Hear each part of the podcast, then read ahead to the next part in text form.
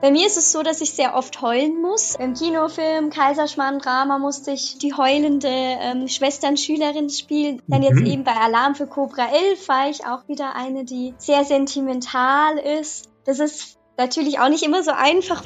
Und was du gerade merkst, ist so, du bist mitten in deiner Heldenreise drin und in diesen Geschichten ist ja meistens der Mentor, der, der sagt, bleib dran. Obi-Wan Kenobi sagt, finde den Zugang zur inneren Macht. Und für dich ist so die Frage, wie stark dein innerer Mentor ist. Und das mhm. ist das, was man ganz normal Selbstvertrauen nennt. Es bedeutet, man hat einen guten inneren Mentor. Dann ist das, glaube ich, eine große Quelle für, für Stärke und für Hoffnung. In uns allen wartet eine Geschichte darauf, endlich entdeckt und erzählt zu werden. Dafür gibt es einen magischen Schlüssel und der heißt Storytelling und die Heldenreise. Das ist ein uralter, universeller Bauplan für Geschichten und wir finden ihn in allen großen Märchen, Mythen und Hollywood-Filmen. Diesen Bauplan können wir auch auf unser Leben anwenden. Plötzlich merken wir, dass wir der Held oder die Heldin in unserer eigenen Geschichte sind. Wir sehen den Weg, der vor uns liegt, die Herausforderungen, die wir überwinden müssen und das Ziel, das wir wirklich erreichen wollen. Die Heldenreise schlummert in jedem von uns und sie erwacht, wenn eine Geschichte uns tief berührt und inspiriert. Dieser Podcast ist für alle, die bereit sind, sich auf ihren Weg zu machen. Mein Name ist Emanuel und das ist die Geschichte deines Lebens. Und mein heutiger Gast ist Anna Tripp. Schön, dich zu hören und schön, dass du da bist. Hallo. Sag mal, erzähl ein bisschen, wie alt bist du und was machst du gerade? Ich bin 20 Jahre alt und ich studiere Bühnentanz in Berlin. Also professionellen Bühnentanz, genau. Das ist ja jetzt nun nicht der einfachste Job in Zeiten, in denen die Bühnen alle geschlossen sind. Wie gehst du damit um? Also man bekommt ja, wenn man jetzt so eine Ausbildung macht, wie ich mache, bekommt man danach ein staatlich anerkanntes Bühnenreifediplom. Und da ich das Diplom noch nicht habe, kann ich von dem her auch noch gar nicht auf Bühnen tanzen. Aber als Schauspielerin finde ich es halt sehr schade, gerade weil ich doch schon seit, ähm, ja, seit zwölf Jahren auf der Bühne stehe. Also mit acht Jahren habe ich angefangen und ähm, habe eigentlich regelmäßig jedes Jahr ein bis drei Theaterprojekte gemacht und ähm, finde es jetzt natürlich schade, dass das jetzt nicht mehr geht. Wann hast du dich entschieden, die Ausbildung zum Bühnentanz zu machen und warum? Also warum hattest du nicht gedacht, ach komm, ich bleibe einfach bei Schauspielerin? Ja, also ähm, der Gedanke kam mir gleich ganz am Anfang. Ähm, so, also eigentlich schon so nach dem ersten halben Jahr habe ich schon irgendwie gemerkt bei der Schauspielausbildung, dass ich ähm, dass ich auch ganz gerne noch was mit Tanz machen möchte, weil sich das einfach super kombiniert. Und es ist ja leider auch beim Schauspiel immer so, dass man immer wieder Aufträge bekommt, aber man hat natürlich nicht seinen fixen Zahltag pro Monat, wie wenn man irgendwo angestellt ist und arbeitet. Deswegen ähm, habe ich mir dann gedacht, dass ich, ähm, wenn ich Tanz unterrichte als Tanzpädagogin, dass ich dann ähm, meine fixen Stunden auch immer pro Woche habe, wo ich dann auch immer mein Geld verdiene, weil ich mir einfach nichts anderes vorstellen konnte, als irgendwas Künstlerisches zu machen. Und das irgendwie das Einzige ist, was sich, finde ich, mit dem Schauspiel gut ergänzt.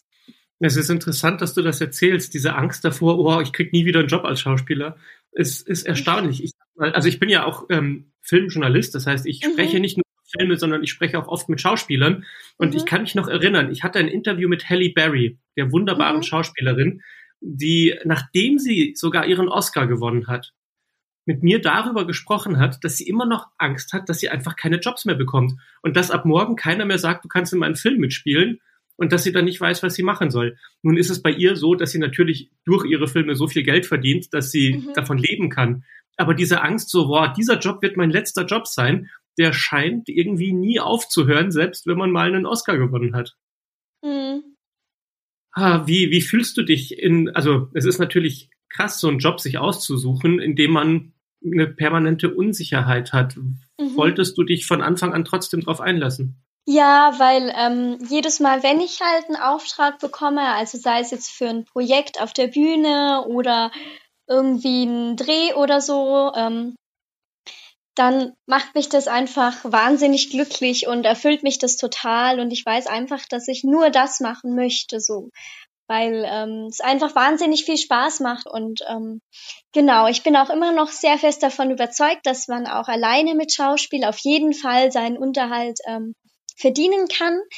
Aber es ist natürlich nicht immer einfach und ich wollte mich einfach noch zusätzlich absichern, indem ich was machen wollte, was mich halt auch noch zusätzlich erfüllt, damit ich irgendwie so das Gesamtpaket abgedeckt habe, sozusagen. Ja. Genau.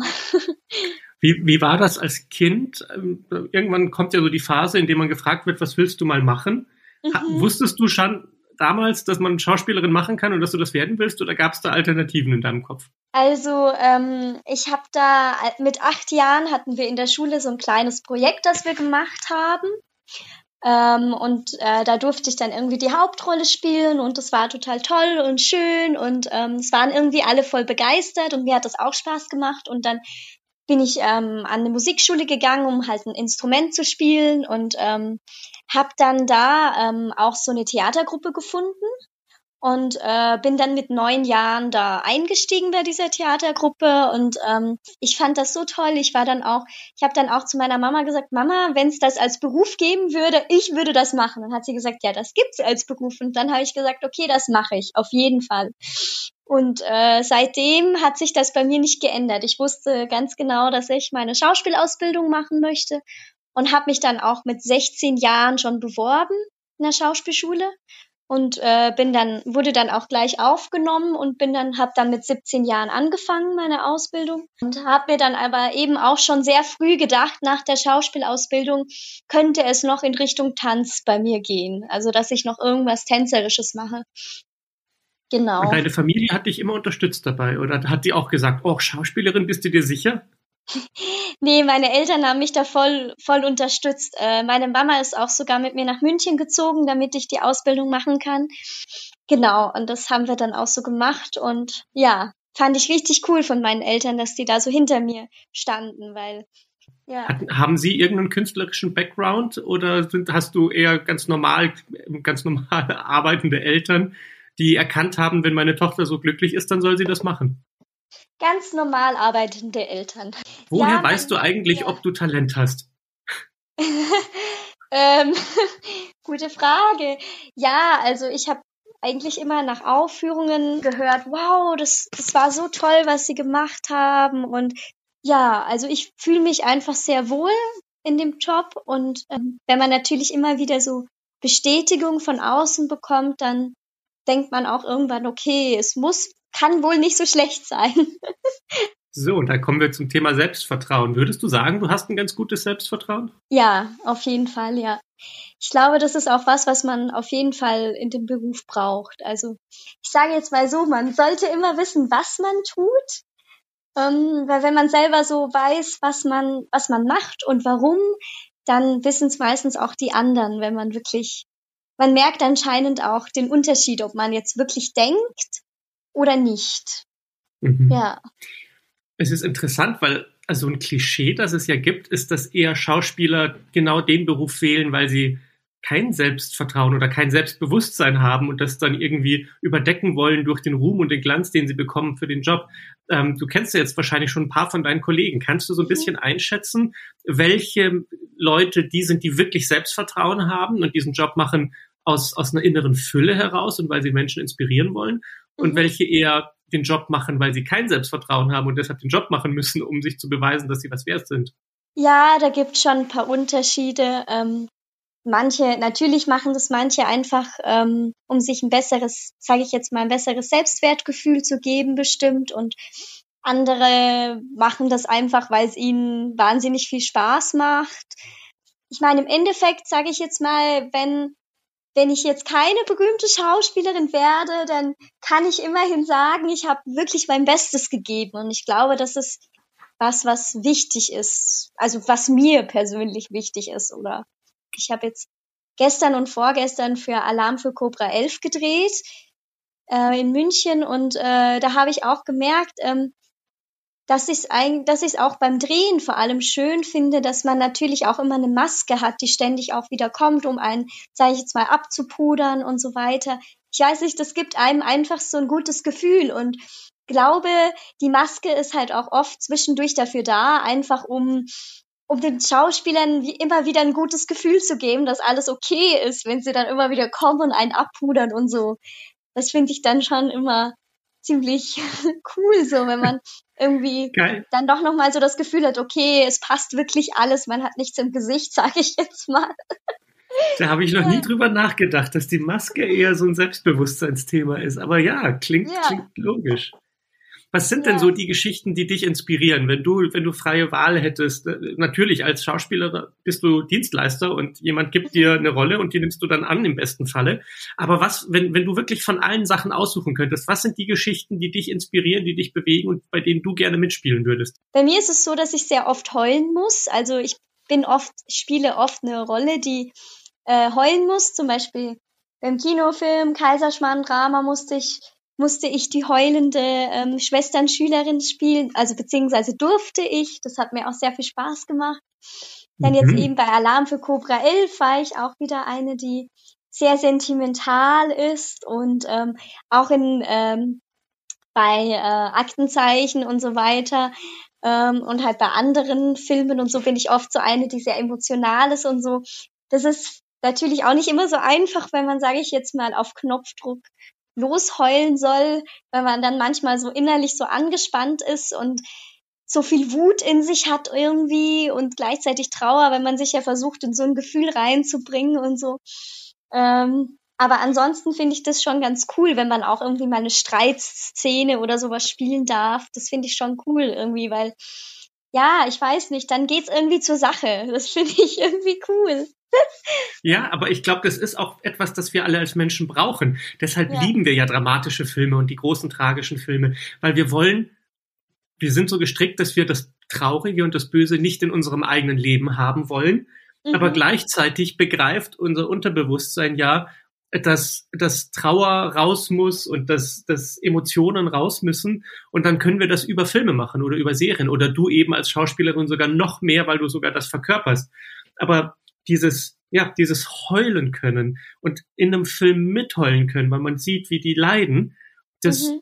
ist so eine Art sicherer Raum dafür, dass man das ausleben kann, was man im echten Leben nicht möchte. Weil man kann mhm. sich immer sagen, ja, das ist ja nur ein Film und dann habe ich jetzt geheult, aber mir geht's eigentlich gut.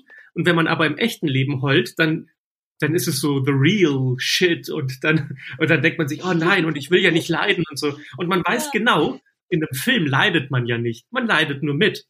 Für mhm. das Gehirn ist das irrelevant. Das ist völlig wurscht, ob du mitleidest oder leidest. Hauptsache die Emotion kommt raus. Und deshalb sind Filme und Serien oft so befreiend. Und äh, mhm. an dieser Stelle, ich, ich würde gerne über die Heldenreise mit dir sprechen und über Storytelling. Da hast du ja wahrscheinlich auch in der Ausbildung viel darüber gelernt.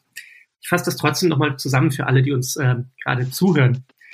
Storytelling und die Heldenreise ist ja die Idee, dass wirklich jede große Geschichte der Welt und äh, jeder Mythos und jede Religion und jeder Hollywood-Film aber auch ähm, die gleiche Grundstruktur hat, das gleiche Muster, wie sie aufgebaut sind. Und zwar gibt es ähm, zu Beginn eine Art Heimat, in der ein Mangel herrscht, in der es ein Problem gibt und ein Held lebt dort, der muss sich auf die Reise machen und der muss dieses Problem lösen. Und dafür steht ihm oft ein Mentor zur Seite und dieser Mentor hilft ihm dann und sagt, komm, jetzt mach dich mal auf die Reise und du hast ein großes Abenteuer vor dir. Und der Held geht über diese erste Schwelle hinein ins Abenteuer und findet dort Freunde und Verbündete, aber eben auch große Gegner und große Gefahren, denen sich der Held oder die Heldin stellen muss. Und äh, im Showdown am kritischsten Punkt wird dann diese letzte große Gefahr oder dieser letzte Antagonist, dieser letzte Gegner überwunden, besiegt und man ist an einem Ziel, an dem man irgendetwas zurückbekommt oder gewinnt, irgendetwas hat, das ein ganz besonderer Wert ist oder ein ganz besonderes Bedürfnis deckt. Und das hat meistens mit dem Problem in der Heimat zu tun. Und der Held und die Heldin können dann wieder zurück in die Heimat und das Problem vom Anfang lösen. Und es gibt so eine Art Happy End Gefühl.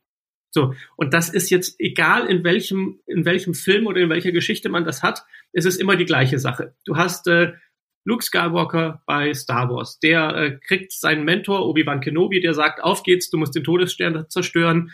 Dann findet der Luke seine Freunde und aber auch ne, Chewbacca und Han Solo. Dann findet er aber auch Feinde, kämpft gegen Darth Vader.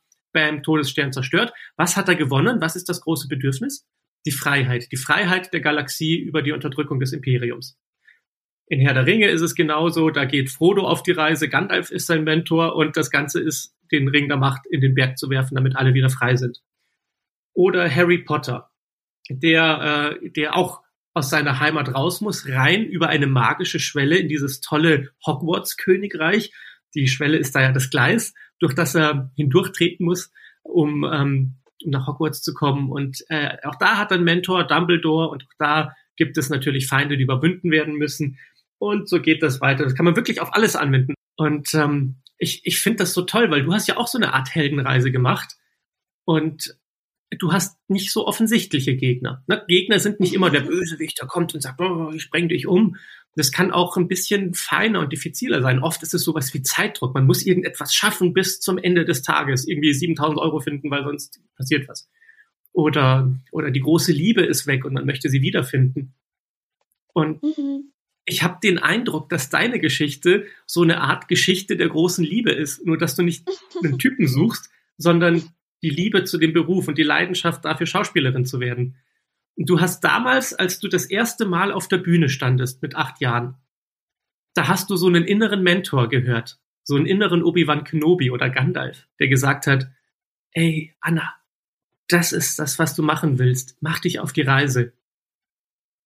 Und die mhm. kleine Anna ist dann über diese erste Schwelle getreten und hat, hat ihren Eltern gesagt, so ja, ich, ich würde gern Schauspielerin werden. Und dann sind die auch noch so eine Art Mentor geworden, die auch gesagt haben, okay, wenn du das machen willst, dann mach das. Und was du gerade merkst, ist so, du bist mitten in deiner Heldenreise drin, weil, hey, es ist nicht einfach, sein Geld zu verdienen als Schauspielerin. Aber du findest Wege, du machst jetzt auch noch diese Bühnentanzausbildung, du versuchst so ein bisschen Sicherheit in dein Leben zu bringen, aber weil dir immer klar ist, was das große Ziel ist, nämlich deinen Traum zu leben. Und du hast so eine Heldenreise, die, die muss nicht einen, einen, einen letzten Endgegner überwinden, um am Ziel zu sein, sondern du hast deine Heldenreise eigentlich jeden Tag. Nämlich jeden Tag das zu machen, was gemacht werden muss, damit du glücklich bist, weil du Schauspielerin bist. Und da muss man Jobs annehmen, die vielleicht nicht immer ganz toll sind, aber auf jeden Fall hat man irgendwie ein Steady Income und, ähm, und ja, du, du musst dich vielleicht hin und wieder auch mal einschränken, weil du bestimmte Dinge nicht, dir nicht leisten kannst, aber dann kommt wieder der nächste Job und dann kannst du es wieder. Und das finde ich wahnsinnig inspirierend, dieses Gefühl, dass ein Held auf die Reise geht, weil, weil er gezogen wird von etwas Wunderbarem. Es gibt ja zwei Möglichkeiten, was, warum Helden auf die Reise gehen. Die Helden werden gezogen, weil sie etwas Großes erreichen wollen, oder sie werden gezwungen, weil etwas Schlimmes passiert also der, der Klassiker ist, der, der böse Drache kommt und entführt die Prinzessin und dann muss der Prinz, der Held, los und diese Prinzessin wieder zurückholen vor dem bösen Drachen, damit wieder alles gut ist in der Heimat. Aber bei dir ist es nicht so, dass dir irgendjemand etwas weggenommen hat, sondern bei dir ist es so, dass du den Schatz siehst, auf den du zuläufst. Und das finde ich sehr inspirierend. Kannst du dich da wiederfinden? Ja, auf jeden Fall. Ja, auf jeden Fall. Sehr schön gesagt, ja. Finde ich, trifft, trifft's ganz genau, ja. Weißt du denn dann, ich meine, man kann ja sein Leben dann sozusagen unter, mit dieser Brille des Storytellings betrachten. Was glaubst du, was sind so die nächsten großen Gegner, die so auf dich zukommen könnten bei deinem Weg hin zu diesem Ziel der Leidenschaft der, der Schauspielerin? Ich glaube, so ähm, die größte Herausforderung ist es, glaube ich, tatsächlich so wirklich immer dran zu bleiben selber. Also einfach, dass man wirklich an sich glaubt. Ich glaube, das ist ein Punkt, wo man immer wieder jeden Tag, sage ich jetzt mal, aufstehen muss und sich denken muss, auch wenn man keinen Auftrag hat, ja, ähm, es kommt was. Weil man einfach weiß, da am Ende wartet sozusagen eben dieser Schatz auf einen. Also ich glaube, das sind die mhm. größten Hindernisse, das selbst in sich, dass man an sich selbst glaubt, glaube ich, weil das sind wirklich die größten Hindernisse, wenn man wenn man ja auch oft Kritik bekommt, also Kritik, nicht nur positive Kritik, sondern ja auch negative Kritik. Es gibt ja, was der eine vielleicht total gut findet, sagt der andere Regisseur oder Caster, nee, das, das gefällt mir jetzt überhaupt nicht. Also das, von dem her muss man da einfach immer selber hinter dem stehen, was man so macht. Was du sagst, passt perfekt zur, zur Heldenreise, weil mhm. jede, jedes Casting ist ja so ein eigener Kampf in diesem Abenteuerland ein Gegner, der kommt und dann ist die Frage, besiege ich ihn, kriege ich die Rolle oder unterliege ich diesmal und ich kriege die Rolle nicht. Und es ist mhm. ja so, dass am Anfang meistens der Held erstmal unterliegt und erst mit der Zeit besser und stärker wird und immer mehr erschaffen kann. Mhm. Und in diesen Filmen und in diesen Geschichten ist ja meistens der Mentor, der, der sagt, bleib dran. Obi-Wan Kenobi sagt, finde den Zugang zur inneren Macht. Ne? Bleib mhm. dran, mach weiter. Und für dich ist so die Frage, wie stark dein innerer Mentor ist. Diese innere Stimme, die dir sagt, bleib dran, mach dein Band besser, äh, wax on, wax off. Da haben wir ja auch bei, bei Karate Kid diesen Mentor, der immer sagt so, fokussier dich, mach weiter. Und ich glaube, dass, dass viel von deinem Selbstvertrauen daher kommt, dass du einen sehr, sehr guten inneren Mentor hast, der gütig mit dir ist, aber mhm. der auch deine Leidenschaft teilt und deshalb genau weiß, welche Ratschläge kommen müssen. Und dann, und genau deshalb hast du ja dann plötzlich so Stimmen im Kopf, die dir sagen, ja, dann hat das halt jetzt nicht geklappt, aber beim nächsten Mal und ich krieg das schon hin. Dann strenge ich mich halt noch, noch mal an oder, oder ich mach's noch mal anders. Mhm. Und das, das gibt dir diese innere Stärke, nicht zu verzweifeln, weil, die, weil du besiegt wurdest von einem Gegner, sondern erst recht Hoffnung zu haben, weil du spürst, dass du deinen Mentor immer an deiner Seite hast. Und das ist, glaube ich, was, was jeder Mensch in sein Leben übertragen kann. Dieses Gefühl, boah, da ist so ein krasser Gegner, der wird hart für mich. Und dann muss man sich erstmal fragen, okay, wo ist mein innerer Mentor? Wie kriege ich den jetzt her? Und welchen guten Rat kann er mir jetzt geben? Und ein Mentor ist dann gut, wenn er Hoffnung macht.